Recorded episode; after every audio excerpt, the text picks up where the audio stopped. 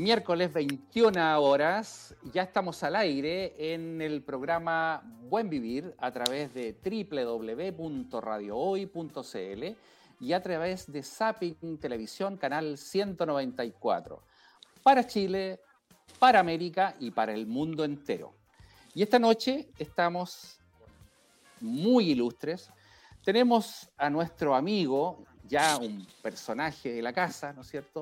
Y me refiero al maestro Rodrigo Miranda y ese espacio que siempre nosotros hemos eh, titulado, ¿no es cierto?, las notas del maestro Rodrigo Miranda.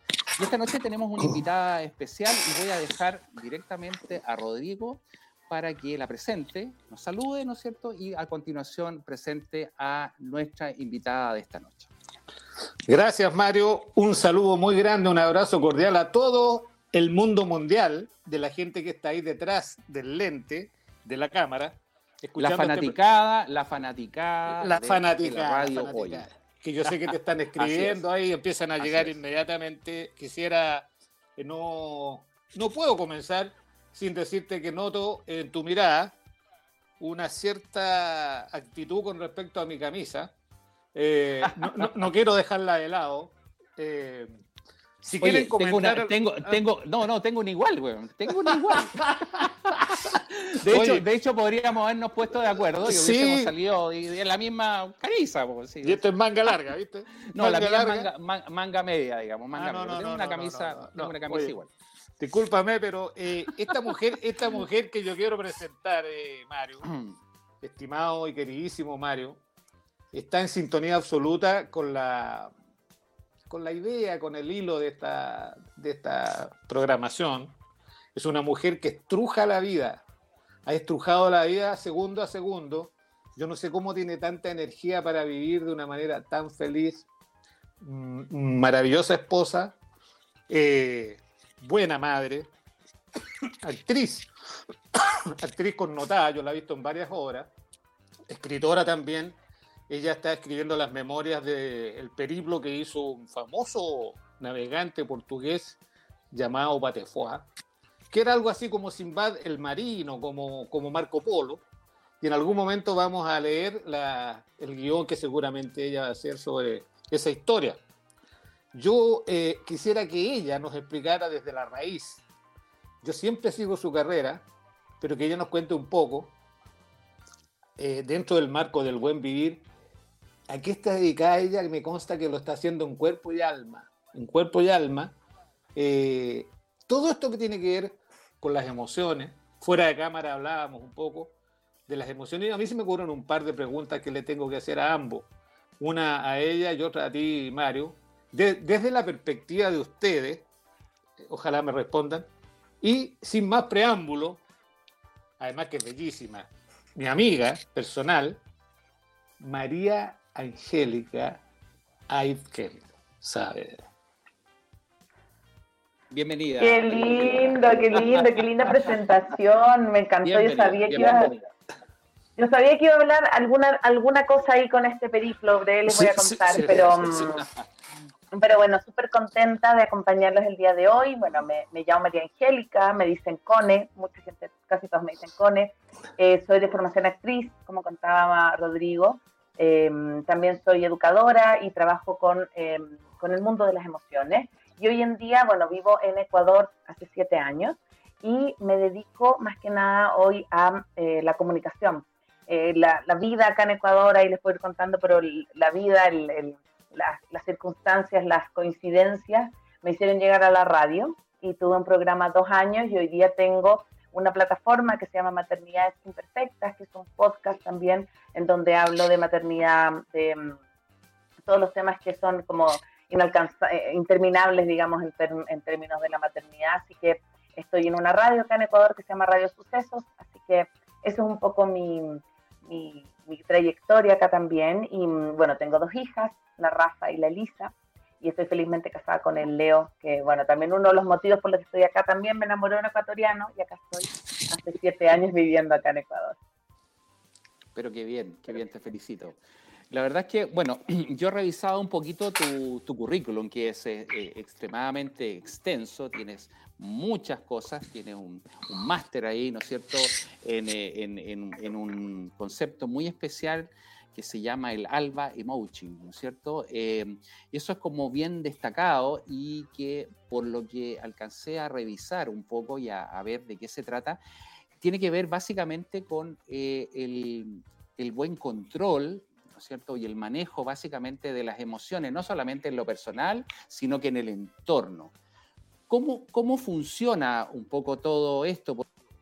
Controlar, ¿no es cierto?, la ira, el enojo, la rabia, ¿no es cierto? ¿Cómo, ¿Cómo se produce este control que en una sociedad que hoy por hoy estamos viviendo llena, digamos, de, delincuencia, llena de agresividad, ¿no es cierto? Tú sales a la calle y te encuentras gente y peleas con todo el mundo.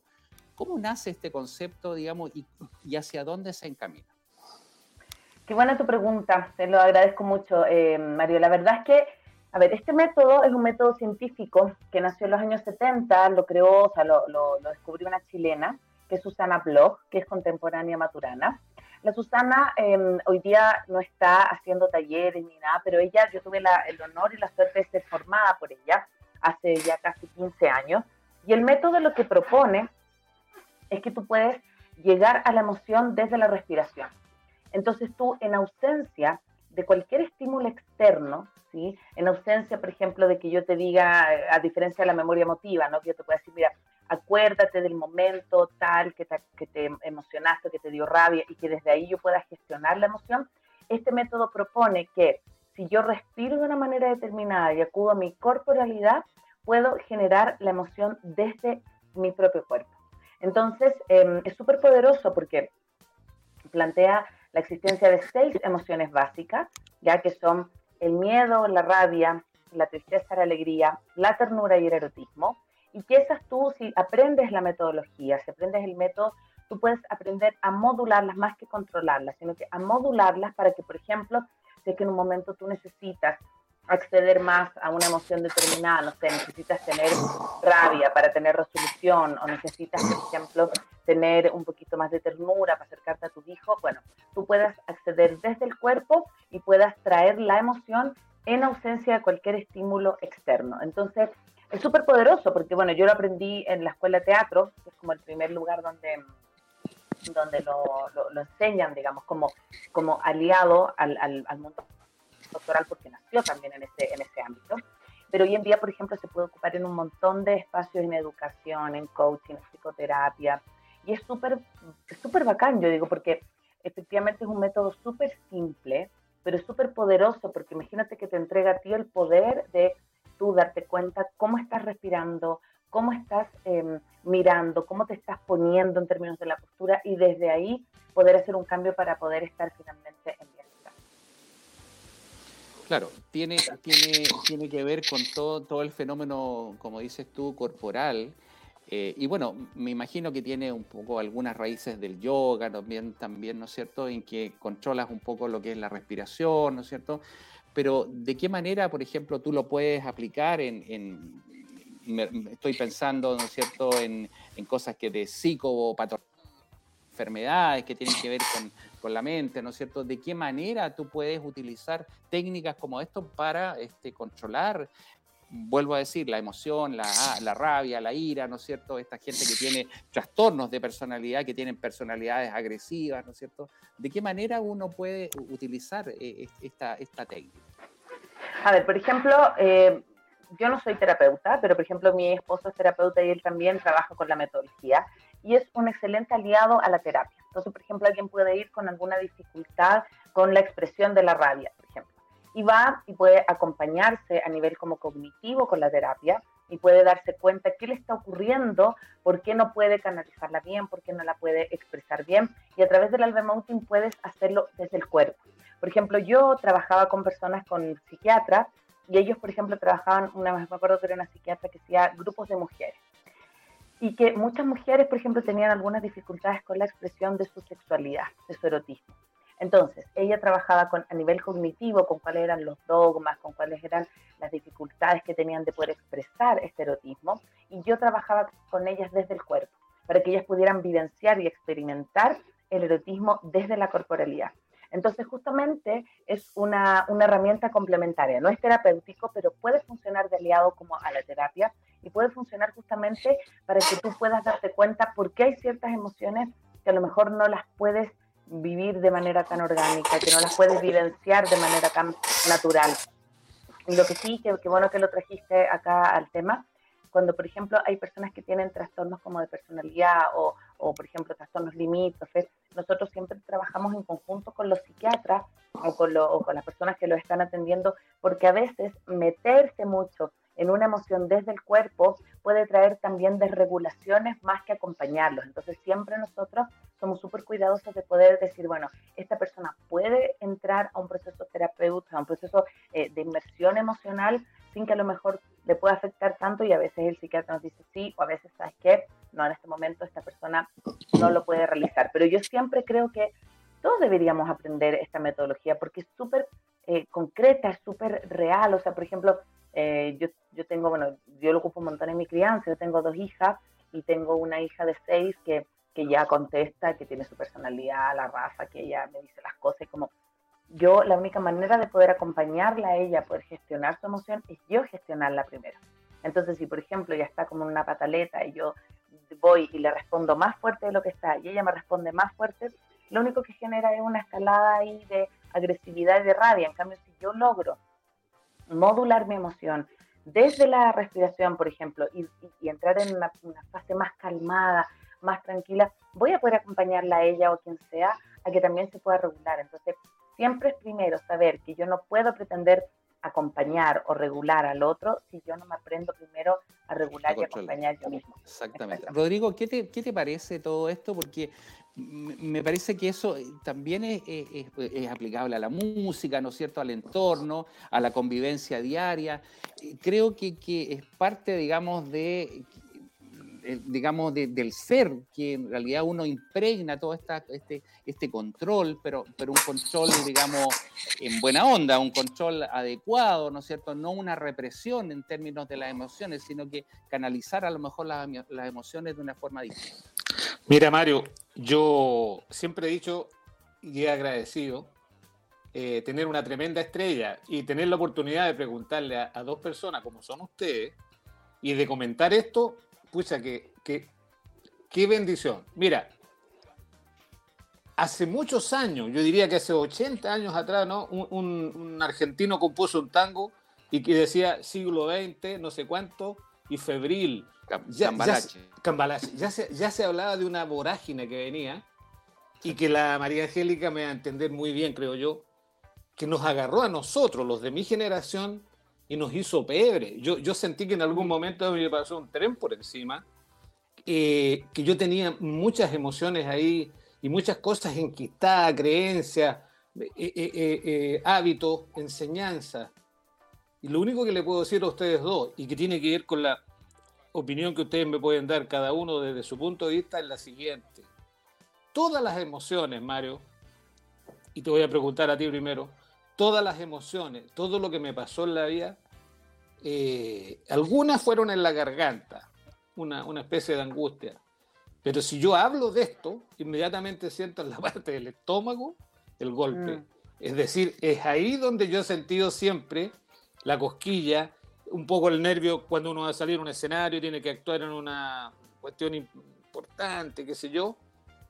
Pero cuando hubo un momento en que bajé más de lo, más de lo necesario tal vez, y donde eh, pedí ayuda eh, profesional, también estuve alguna vez con psiquiatra, con, con, con psicoanalista, y lo, y lo, agradezco mucho, fue que mi, mi sistema digestivo estaba para el gato, o sea, yo no podía digerir, estaba apretado, me sentía dentro de un tubo, no podía ni respirar bien, yo sé, pues Mario, que tú como médico y, especialista en esa cuestión, estarás de acuerdo.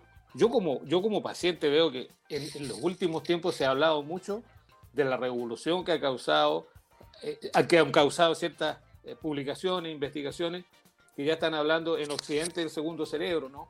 De la, de la relación que puede haber entre la, la, macrobiota, eh, el intestino grueso y el parecido que tiene con el, con el cerebro. y, cerebro Exacto. Entonces, fíjate qué interesante, y yo por eso decía que hoy día iba a converger todo esto. Discúlpame que me alargue un poco, pero yo soy trompetista. No, por favor. Por favor. Entonces, como trompetista, y, le digo a la María Angélica también, fíjate que años atrás yo me sentía un poco tenso, estresado. Dice, bueno, si estudio un rato, me voy a relajar. Siempre me pasa. Y efectivamente, cuando uno estudia la trompeta, eh, aplica necesariamente una respiración profunda, pausada, y que tiene que ver con contener la respiración. Entonces, a lo mejor de manera inconsciente, yo estaba haciendo un ejercicio que nos ha permitido a nosotros sobrevivir al estrés. Tengo amigos que se han infartado, otros se han muerto. Eh, no, no, no soportaron este choque, este choque con el siglo XXI.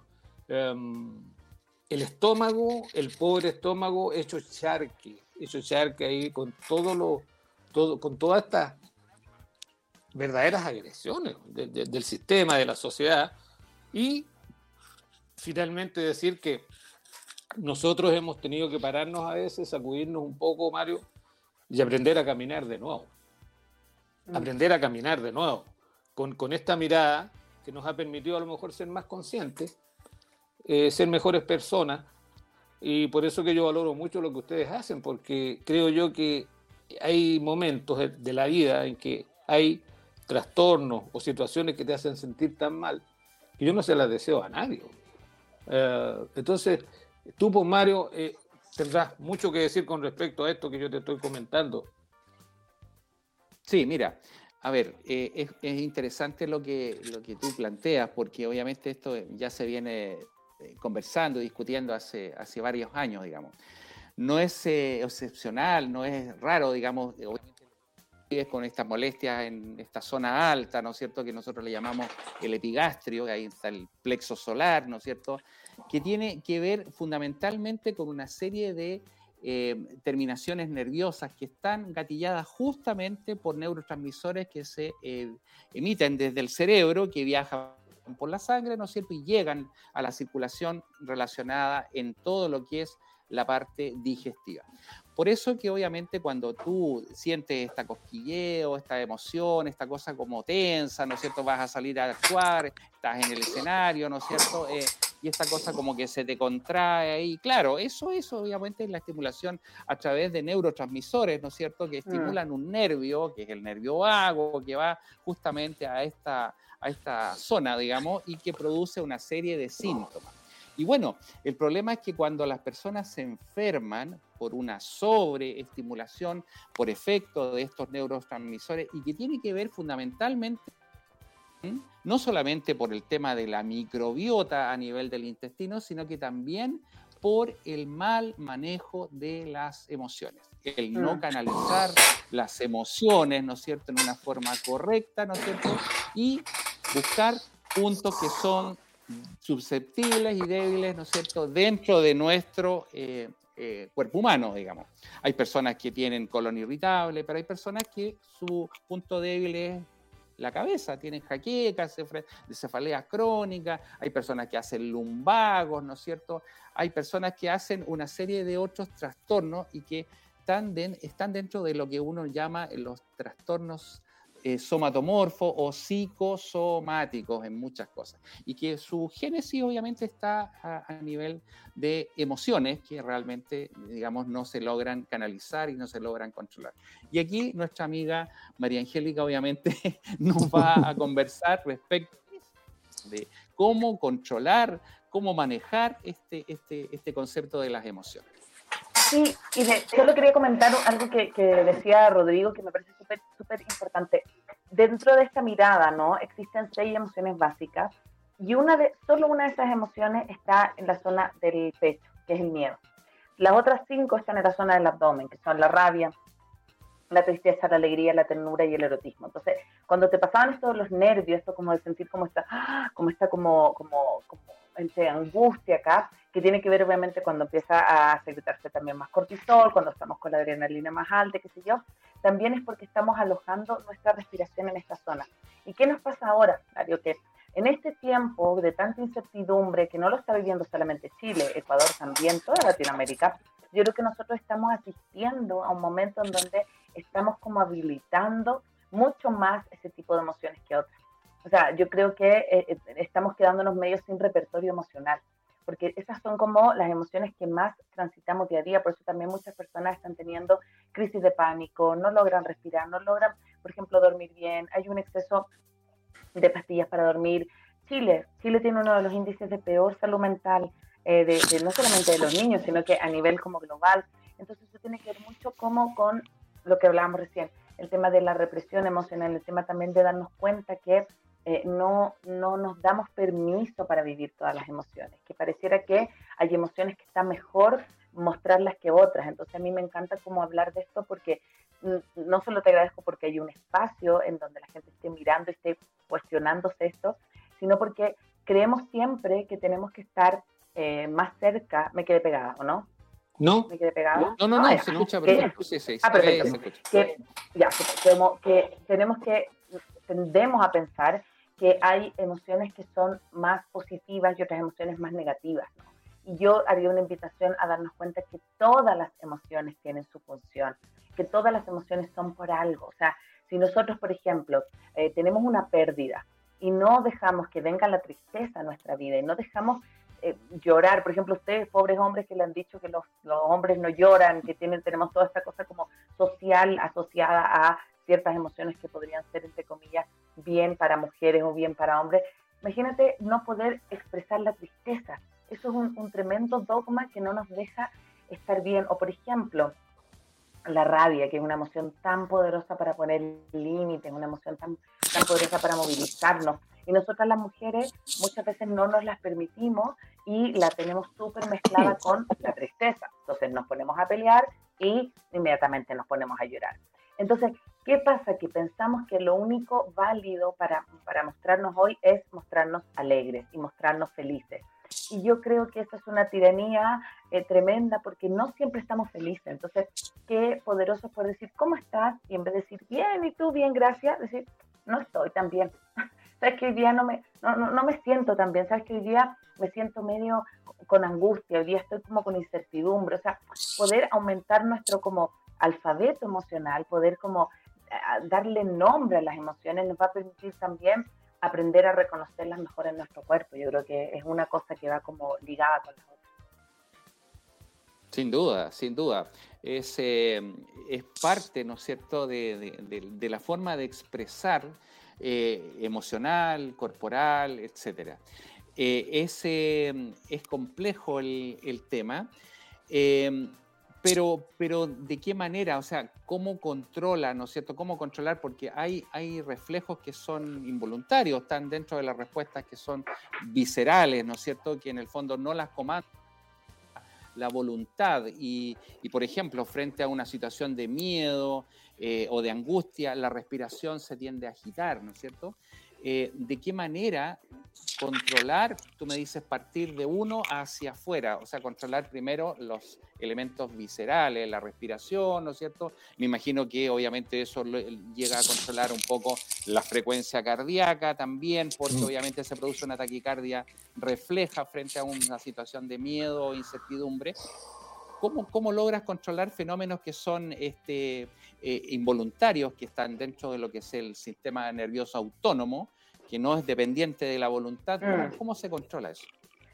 Me encanta, me encanta tu pregunta porque eh, la emoción, o sea, no podemos controlar la emoción, la emoción va a llegar, o sea, lo que tú decías, el miedo, no sé, eh, viene una situación, un temblor, y yo no puedo decir, o sea, el, el, miedo va a venir a mi cuerpo de manera orgánica, yo no lo voy a pensar, yo no voy a decir, ay, entonces ahora me va a dar miedo, el miedo viene, lo que yo puedo hacer después de eso es a voluntad cambiar lo que se llama el aspecto somático de la emoción. La emoción tiene tres aspectos. Lo fisiológico, que es lo que tú dices, lo interno, lo visceral, lo endocrino, que tiene que ver con las hormonas, con la respiración.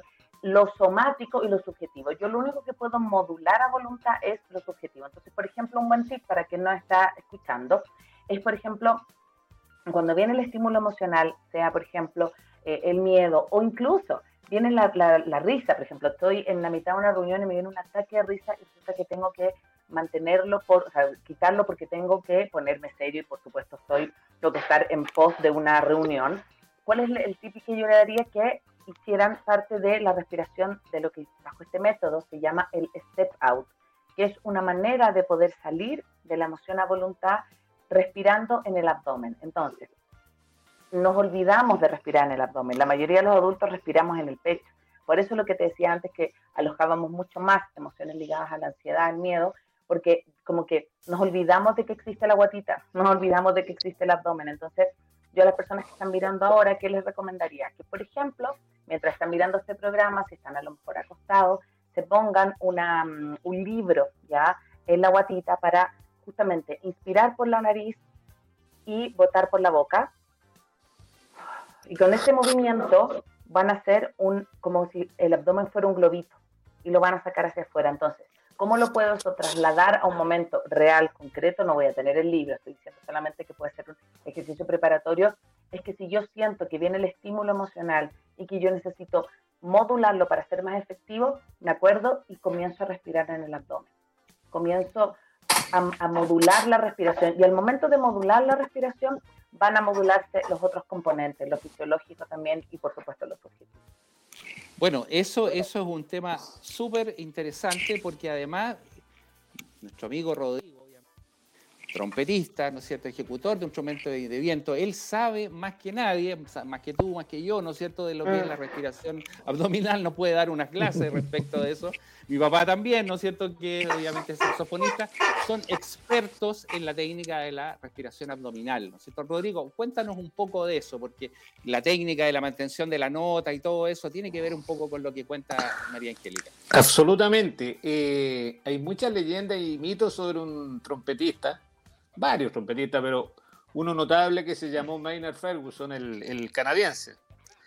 Este gallo, eh, la leyenda consistía en que usaba unas boquillas especiales, unos artilugios especiales, muy chicos, entonces por eso podía llegar a un registro muy agudo, sobreagudo, más que todos los trompetistas del mundo. Este gallo se agarraba una, una camper, una, una casa rodante y se iba a la India, Mario, y ahí estaba dos años con algunos majarichi y con algunos santones. Y, sabemos que hizo mucho ejercicio de respiración. Y bueno, él hizo muchas clases magistrales antes de morir, pero él dijo que fundamentalmente lo suyo era la respiración.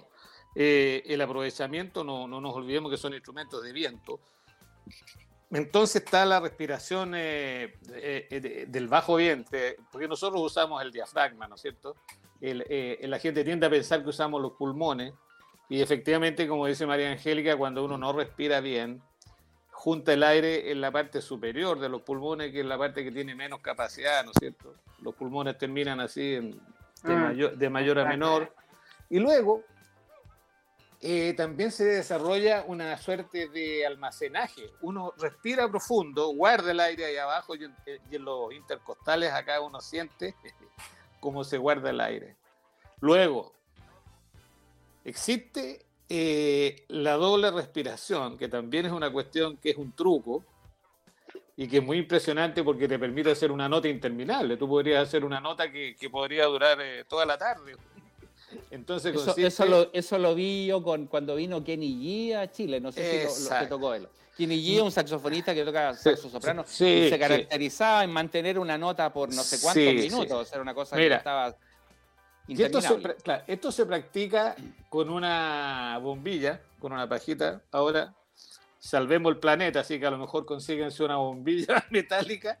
Entonces, tú soplas, Mario, tú soplas de manera tal de producir ciertas burbujas ahí en el agua, y a medida que tú vas soplando, tú inflas literalmente las mejillas, los cachetes de las mejillas acá, y tú almacenas una cantidad de aire, y en algún momento tú cortas el, conducto que va hacia abajo, ¿no es cierto?, la laringe, y tú usas ese aire mientras tomas de nuevo aire por la nariz. Entonces, eh, si eso lo ves en cámara lenta, es como que la, las mejillas hacen así. Y claro, entonces es un truco. Pero todo relacionado con el aire y con el, la, Mira, es muy interesante ejercicios que, que, recomiendan los hindúes, que es eh, ojalá poder eh, eliminar todo el aire eh, de manera tal que no haya siempre un poco de aire en el fondo. mm. para aplicarlo de manera más sencilla. Y eso ocurre cuando uno toca trompeta porque hay notas tan largas y el esfuerzo que uno hace es tan titánico a veces que tú ya no sé a dónde uno saca aire para hacer esa nota tan larga en un final, por ejemplo, que el director no corta nunca. O simplemente porque el registro es muy agudo.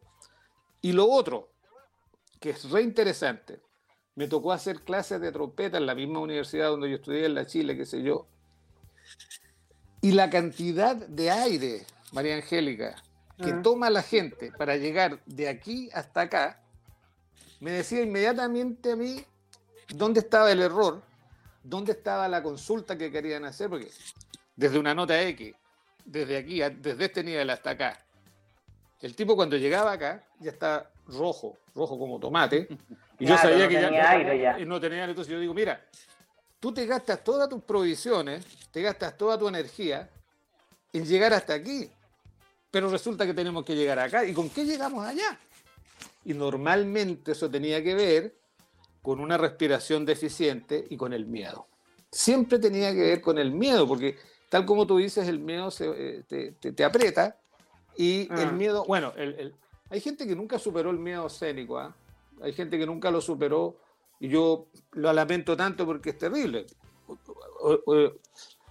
Algunos tuvimos que pasar esa barrera y poder tocar relajadamente y lo mejor que uno puede hacer, a mí me resulta muy bien, antes de cualquier actuación, que son todas importantes, una taza de té y sentarme, respirar lento, profundo, y esa es mi mejor condición.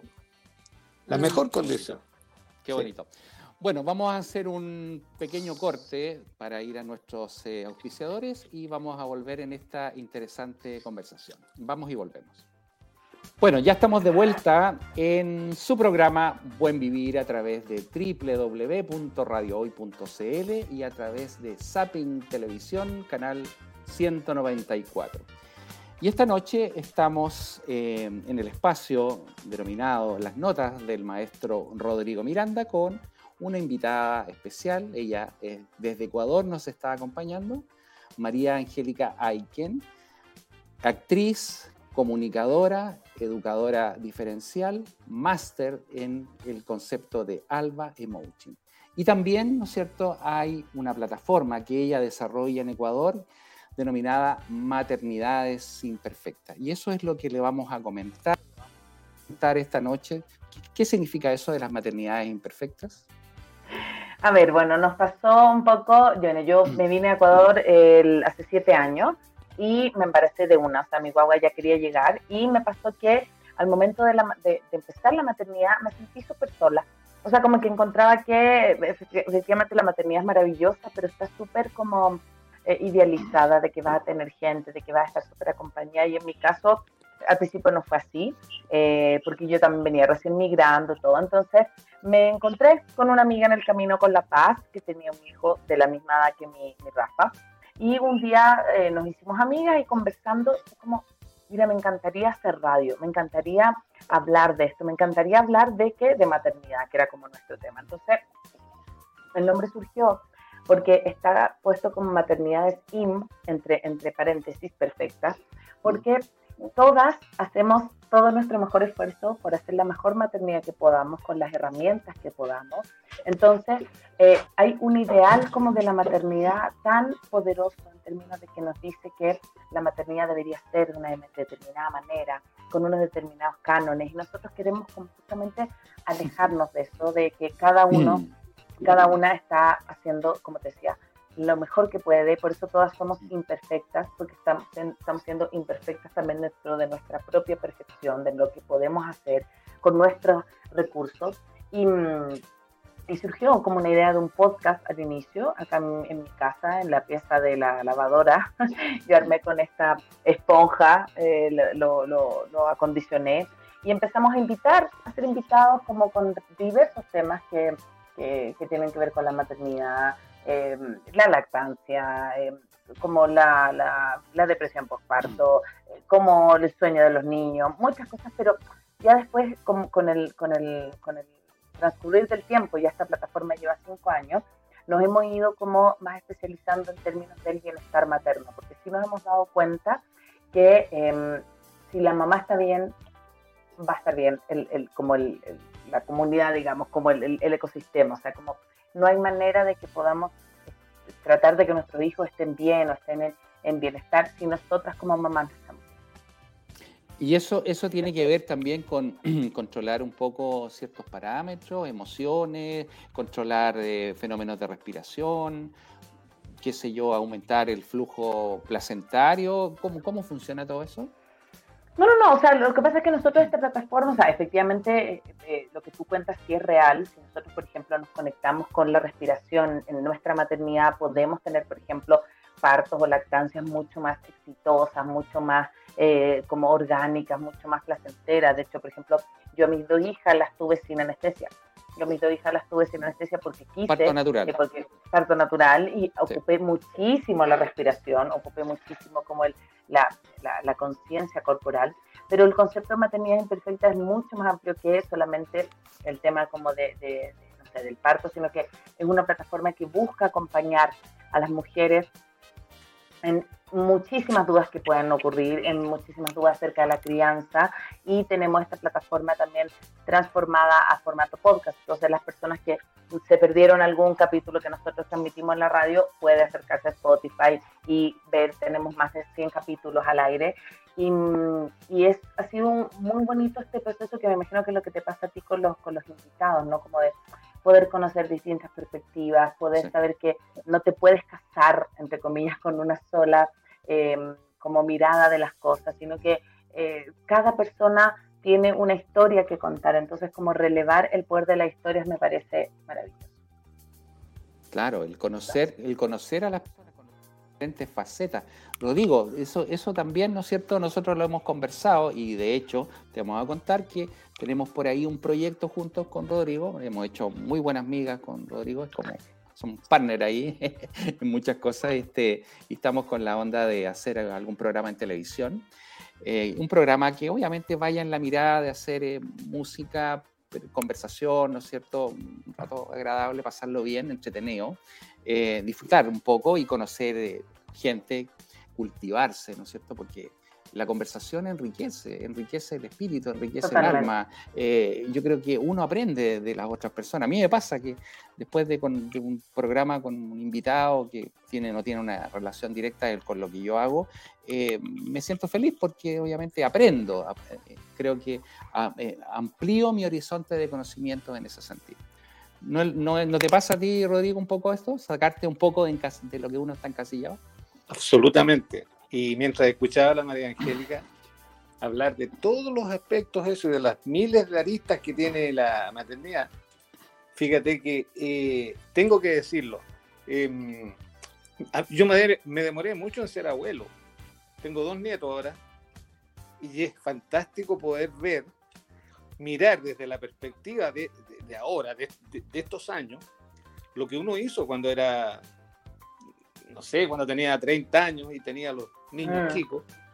Y ahora yo entonces me reflejo en la abuela, empieza a aparecer de a poco la sabiduría de las abuelas, esa sabiduría que no se compra, que no se adquiere de un día para otro, empieza a aparecer el aprendizaje de las madres, cómo vienen preparadas con ese chip, pero también empieza uno, eh, María Angélica, uno, uno se empieza a dar cuenta que también la naturaleza te da una paciencia, una capacidad de amar a esas, esas cosas mm. chicas, de poder estar toda la tarde con un nieto que tiene un año y medio, que lo único que hacen es reírse, comer y hacer caca.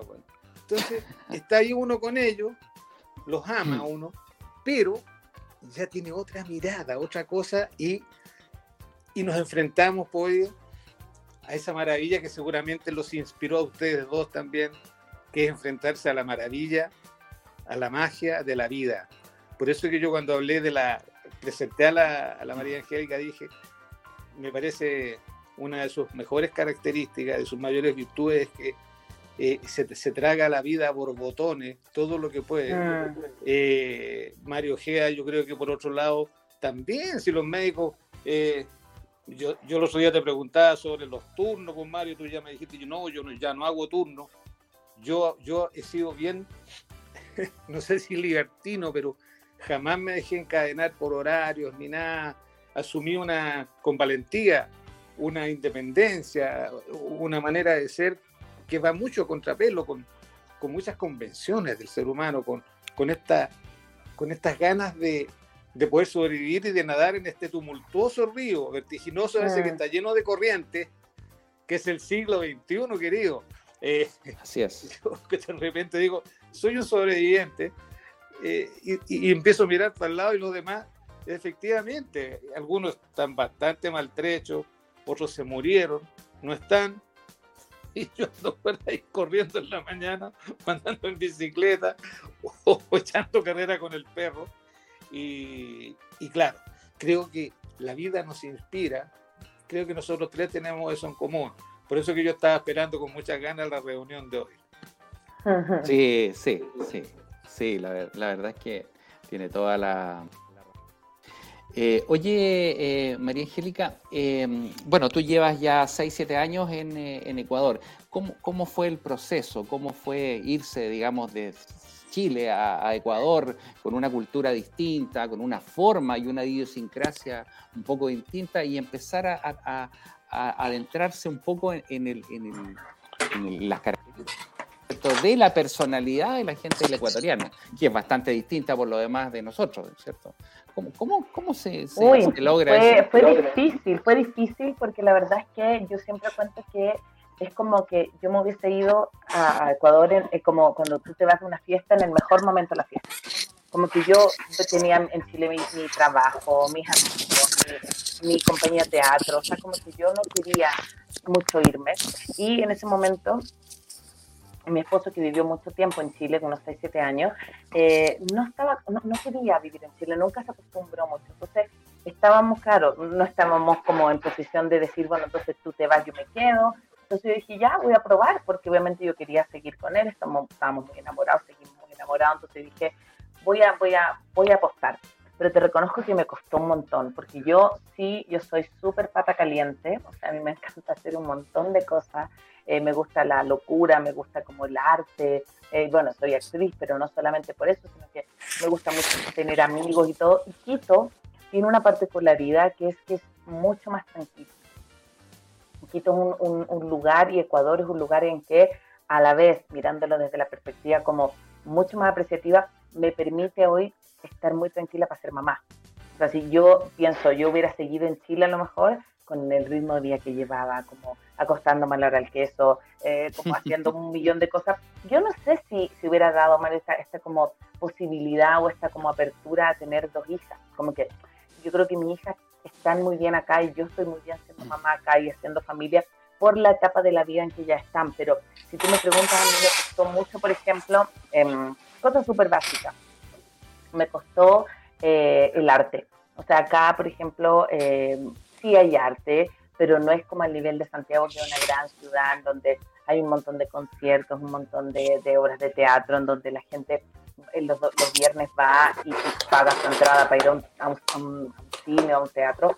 Acá, acá quizás un poco más como, eh, un poco menos, la gente acá disfruta de otras cosas como la actividad al aire libre, qué sé yo. Entonces, claro, fue como enfrentarse, yo tiene 25 años, entonces fue enfrentarse como a, reinventarse. Y yo siento que esto fue una súper bonita oportunidad en la vida, porque yo no me hubiese dado quizá esa posibilidad si no hubiese sido esta como invitación del Leo, así lo vemos en Ecuador. Y hoy día, ya después de siete años, me siento súper bien acá, me siento tranquila. Obviamente siempre extraño Chile, eh, pero sobre todo extraño Chile por las amistades, extraño Chile por eh, no sé, estas conversaciones que voy cuando tengo con Rodrigo, con mis amigos, pero siempre el vínculo está. Entonces, como fue una bonita experiencia y está siendo una bonita experiencia, porque también es una bonita manera de, no sé, plantearte a tus 35 años, a la edad que sea, las personas que migran, a lo mejor me entienden, se están mirando, en donde la migración te obliga a sacar una versión distinta de ti. O sea, si a lo mejor yo no hubiera migrado, yo no hubiera hecho maternidades, yo a lo mejor no hubiera eh, dedicado a la comunicación, estaría haciendo otra cosa. O sea, como el estar en un país también que nadie te conoce, te da esta como libertad de decir, bueno, voy a probar, vemos, así como busquemos. y también desde ese desafío, sin duda, un desafío. total, desafío total. Claro, claro.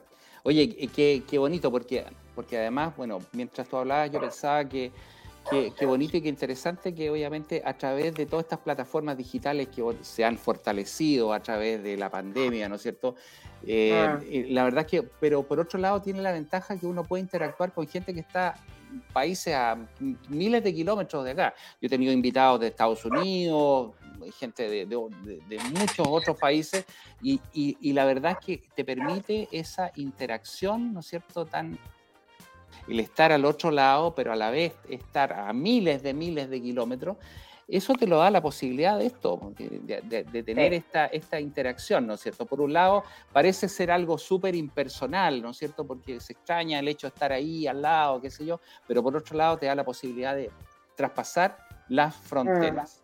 ¿No te, ¿No te, parece, Rodrigo, que eso es como algo muy, muy especial, que, era, que era impensado en otra época nosotros? ¿Cuándo nos íbamos a imaginar estar conversando con gente cuando una llamada telefónica a través de la larga distancia eran miles de pesos? Teníamos que, teníamos que verlo eso, fíjate, teníamos que estar vivos para ver esto que hace 30 años atrás era ficción. Impensable. ¿Qué tiene, qué tiene que ver un teléfono con sacar fotos? Para, nosotros era, muy, raro que, alguien te dijera cuando apareció el streaming, el video. Yo me acuerdo de, haber filmado con una cámara prestada a mis hijos, con unos rollos que había que mandarlos a desarrollar. Compré una máquina una vez en Panamá, me acuerdo. La gente ahora no tiene idea la odisea que era de repente tener un álbum de fotos, de, tener grabaciones, tener... Eh, afortunadamente yo le saqué muchas fotos a, los niños cuando eran chicos, qué sé yo, pero este cambio tan vertiginoso y lo que viene ahora, con todo este asunto de, esta... Mira, esto está creciendo de manera exponencial y creo yo que en un mundo de tanto avance tecnológico eh, es muy importante la labor de gente como ustedes porque me parece a mí no lo digo yo nomás, pero que el nivel, yo lo voy a decir de una manera muy cruda, pero el nivel de barbarie del ser humano no ha, cambiado ni un pelo desde que empezó a pisar la tierra. El, pobre animal, el hombre es el único que, que, que echa basura, que, gana que seamos mejores, que gana que, gana que podamos decirnos las cosas como son, que ganas de poder eh, disfrutar cada momento que tenemos, que ganas de vivir en el presente y no quedarnos pegados en el pasado y en el futuro. Por eso te decía, María Angélica, que haya, habemos algunos que hemos tenido una lucha titánica con nuestro pasado, que ya lo dejamos atrás. Estamos disfrutando el presente como locos y eso nos mantiene muy bien.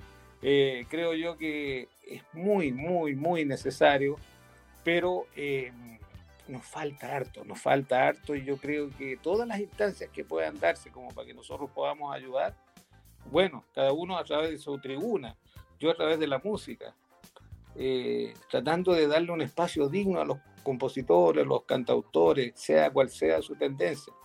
Eh, tú, pues Mario, desde tu vitrina, que tú estás atendiendo gente con dolencias todo el día o todos los días, eh, nada más triste que ver una persona afligida. Que ganas de haber tenido yo más años, de haber tenido una vida más larga para haberme dedicado a estudiar psiquiatría, a lo mejor psicología, para poder decirle a una persona, quédate tranquilo, si todo pasa, todo pasa. Yo ya lo, ya lo comprobé, todo pasa. Y, si tuviera que decir unas palabras al cierre, le diría a la gente, eh, todo, todo pasa, todo se arregla. Siempre, siempre sale la luz al final para aquellos que creen que el túnel no termina nunca y que están viendo con oscuridad esta cuestión, no, cámbiense el chip, viaje.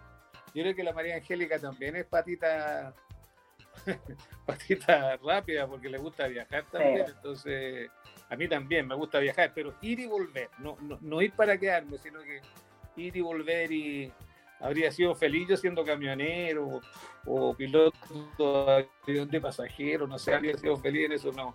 La, la, la, estar en un solo lugar mucho tiempo me, me empieza a poner inquieto. Claro que sí. Oye, ya nos quedan poquitos minutos para terminar el programa. Sabes que se nos pasó una hora, increíble, se nos pasó una hora súper súper rápido en, de conversa amena, grata, entretenida, lúdica, ¿no es cierto? Eh, ¿Qué fue tu, qué te pareció esta experiencia, María Angélica, estar desde allá, acá, acá nosotros acá en Chile, tú allá, eh, en, este, en esta conversación así informal, ¿no es cierto? ¿Cuál fue tu impresión? Me encanta, me encanta, te quiero, te quiero felicitar, los quiero felicitar a los dos por este espacio que tienen, porque es cierto que eh, aprovechar una vitrina, un espacio para poder conversar de la vida, poder conocer, o sea, diciendo que fue un espacio que ustedes me regalaron también para poder conocer de lo que yo hacía, para poder mirar eh, de qué me dedicaba, cuáles eran mis intereses. Siento que eso es un regalo enorme y me siento súper como honrada haberlos podido acompañar. Eh, concuerdo con lo que dices tú, que a veces eh, lo mejor es poder conversar sobre lo que vaya ocurriendo. Y hoy día transitamos desde las emociones, pasamos por la maternidad, las migraciones, los viajes, los amigos. Y me parece que es un poco la vida. Así que agradezco a todas las personas que se conectaron. Em, ojalá que, que, también lo que les conté acerca de, mi experiencia les haya sido como de utilidad o les haya sido de valor. Así que muy honrada y, feliz de esta invitación. Todo lo contrario, la verdad es que los honrados y los felices somos nosotros porque hemos aprendido un montón de cosas que en realidad no se comentan, no se conversan habitualmente.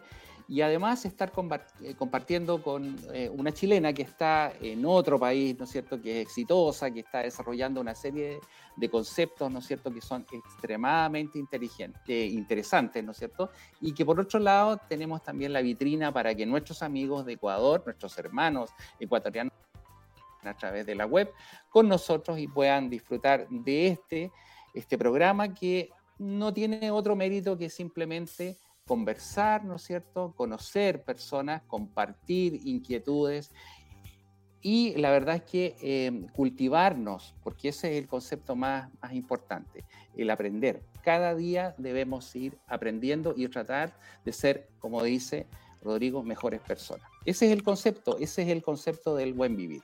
Así que agradezco la sintonía de nuestros amigos que miércoles a miércoles se conectan a través de la web, a través de Zapping Televisión. Rodrigo, siempre un agrado estar contigo y compartir, ¿no es cierto?, estos espacios del programa. Y bueno, si Dios así lo quiere, nos encontraremos en siete días más. Gracias por por la sintonía y un abrazo para todos. Un abrazo. Muchas gracias. Gracias, Rodrigo. Gracias, María Angélica. Gracias. Bien. Abrazo. Buenas chao,